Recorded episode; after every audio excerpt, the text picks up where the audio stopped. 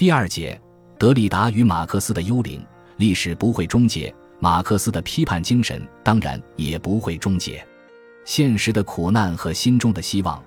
必然会把我们引向马克思，引向马克思关注的社会正义问题。我们所有的人，在一定程度上都是马克思和马克思主义的徒子徒孙，我们不可能不是他的徒子徒孙。这是德里达的一个明晰的思想理论逻辑。在几乎一边倒的反马克思主义的气氛中间，德里达向世人表明了他作为马克思主义继承人的理论姿态。着实让许多人大吃一惊，因为从思想的分析框架上看，德里达与马克思是很难相容的。解构主义和马克思主义怎么能够携起手来呢？这位带有青春期造反性格色彩的后现代主义思想家，怎么会看上马克思主义的精神遗产呢？德里达的咏叹调所唱的，当然不是那种歌功颂德和抱残守缺式的花腔男高音。而是在为失去的批判精神招魂，为现实的苦难鸣不平，为建立新国际摇旗呐喊。他首先不会像教条主义者那样一字一句的死抠马克思的原文，机械的背诵马克思的口号，完全照搬马克思的理论。人们必须接受马克思主义的遗产，接受它的最有活力的部分。这一遗产必须通过尽其所需的从根本上加以改变而被重申。这样一种重申，既应当忠实于那些与马克思的要求，让我们再一次在其指令的精神的意义上说相符合的东西，又要与一般意义上的遗产概念符合一致。遗产从来不是一种给予，它向来是一项使命。这段引文十分清楚地表明了德里达的马克思主义立场，不是简单的接受，而是富有推进的使命。对于遗产继承者来说，一方面，他要继续将问题还原到本来理论的画板上；另一方面，他又要在新形势下有所突破。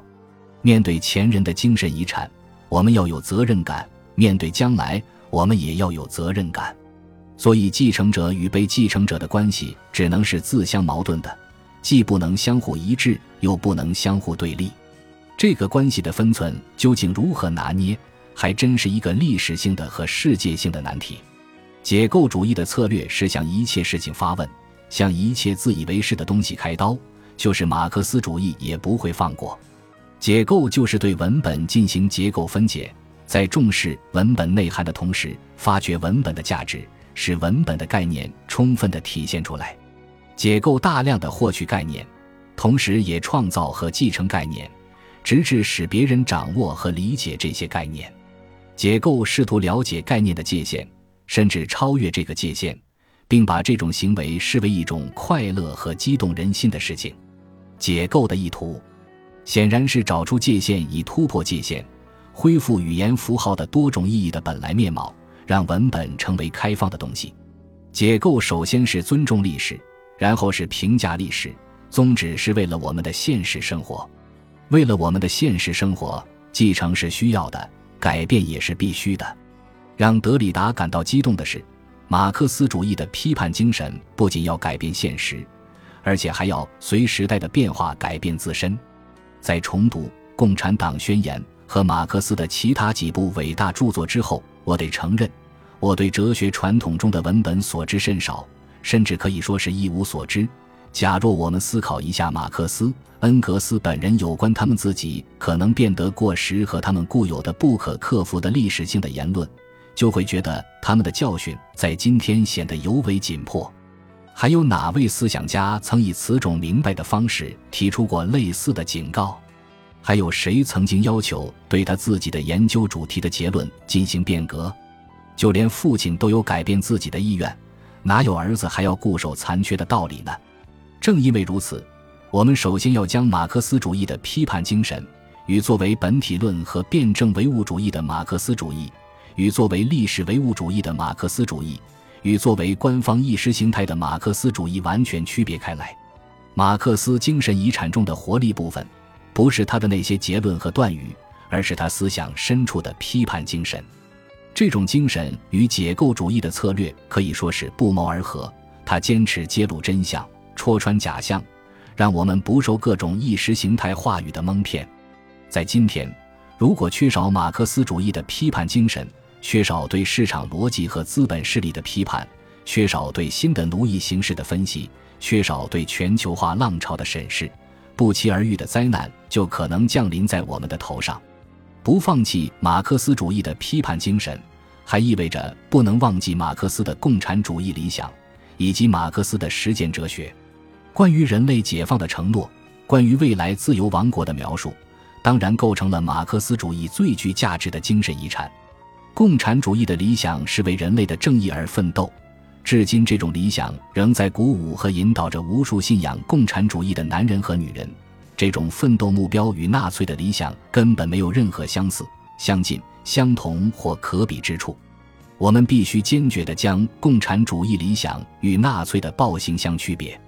如果将这两者简单地归为一类，把他们的理想视为同一，那么就会使问题复杂化。就会怀疑人类的历史、共产主义的历史和人类的理想，会对许多其他相关的基本问题提出疑问。这是另一种绝对化的看问题的方法。西方的主流话语始终有一个偏向，那就是把共产主义与纳粹主义相提并论。德里达既然将共产主义的理想与人类的公平正义联系起来，他当然要反对这种混淆是非的意识形态声音。德里达是想继续推进后马克思时代的正义事业，追求更加激进化的民主目标。后现代主义呼吁对启蒙的再启蒙，开展对现代性的批判，把矛头对着总体性暴政，无非是在追求一种多元共生的平等，追求一种差异化的正义。就这样，后现代主义与政治拉上了手。按照德里达的说法，解构就是正义。因为解构不会让我们固步自封，不会使我们丧失对局限性的警惕，而且还能保持着对他者的开放。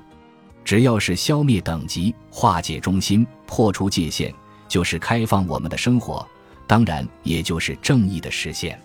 正义的理想，使德里达看见了马克思的幽灵，也使得他的解构主义策略染上了厚重的政治色彩。事实上，在后现代主义的种种语言游戏里，包藏着伦理的关怀和政治的情节，德里达也不例外。呼吁建立新国际组织，以便与当今世界存在的弊端做斗争，是德里达力图实施正义的一个战略。我认为整个人类应该加强团结，寻找解决问题的新途径。至于这个国际组织的形式，不能由我来决定，但可以明确的是，这个组织不是由各国政府组成的，也不是一个国际政党组织。我所讲的国际组织，并不是当时的共产国际，也不是其他政党的国际联盟，但我愿意保留“国际”这个词，而且其开头的字母要大写，以便使人们能回想起过去这个词的重要意义，并将其保留下去。随着科学技术和世界经济的一体化，领土与民族观念及其地缘政治都发生了重大变化，在新的信息时代。连人的概念也在发生变化，未来的民主政治应该突破国家的界限，公民及其人权概念也应该突破国籍的界限。德里达想到的这样的世界景象确实是很诱人。那么，我们究竟该做些什么事情来促成新国际组织的真正建立呢？我们究竟该如何去铲除现行的十大祸害呢？对于德里达来说，他大概只能有一个文字上的描述，一个脑海里面的憧憬，因为他这位解构主义思想家所擅长的事情是揭露、拆解、批判，而不是画出什么具体的蓝图。况且，我们也画不出一个十全十美的人类理想蓝图，因为不存在历史决定论的东西。关键在于我们要看到现实的种种不易，我们要坚持正义的理想，我们要不停地发出异样的声音。如果这个世界上只能听到一种声音，而且压制着他者，那么我们的自由就无从谈起，正义的王国更是遥遥无期。在今天这个生活别无选择的全球化时代，请出马克思的幽灵们，让共产主义的理想如同一个他者站在西方社会的面前，是维护和坚持正义的事业的基本选择。如果没有反对的声音，没有正义的冲动。任由自由民主制度与市场经济独步天下，世界范围内的危机终究会爆发出来。所以，不能没有马克思，没有马克思，没有对马克思的记忆，没有马克思的遗产，也就没有将来。无论如何，得有某个马克思，得有他的才华，至少得有他的某种精神。有马克思的批判，有一个生活在别处的对照，自由民主的国家才会随时有一种警觉，才会不断有改变的可能。德里达对待马克思精神遗产的态度，对待马克思主义的态度，代表了一些西方知识分子的心声，反映了他们思想深处的正义渴求。尽管共产主义运动的消沉已经证伪了马克思主义的一些论点和断言，但这些并不等于否定了马克思的正义理想。某种社会主义现实形态的崩塌，并不意味着马克思主义本身的终结。所以，我们应该接受德里达的这个认识：马克思主义的许多论断会过时，但是马克思的批判精神不会过时。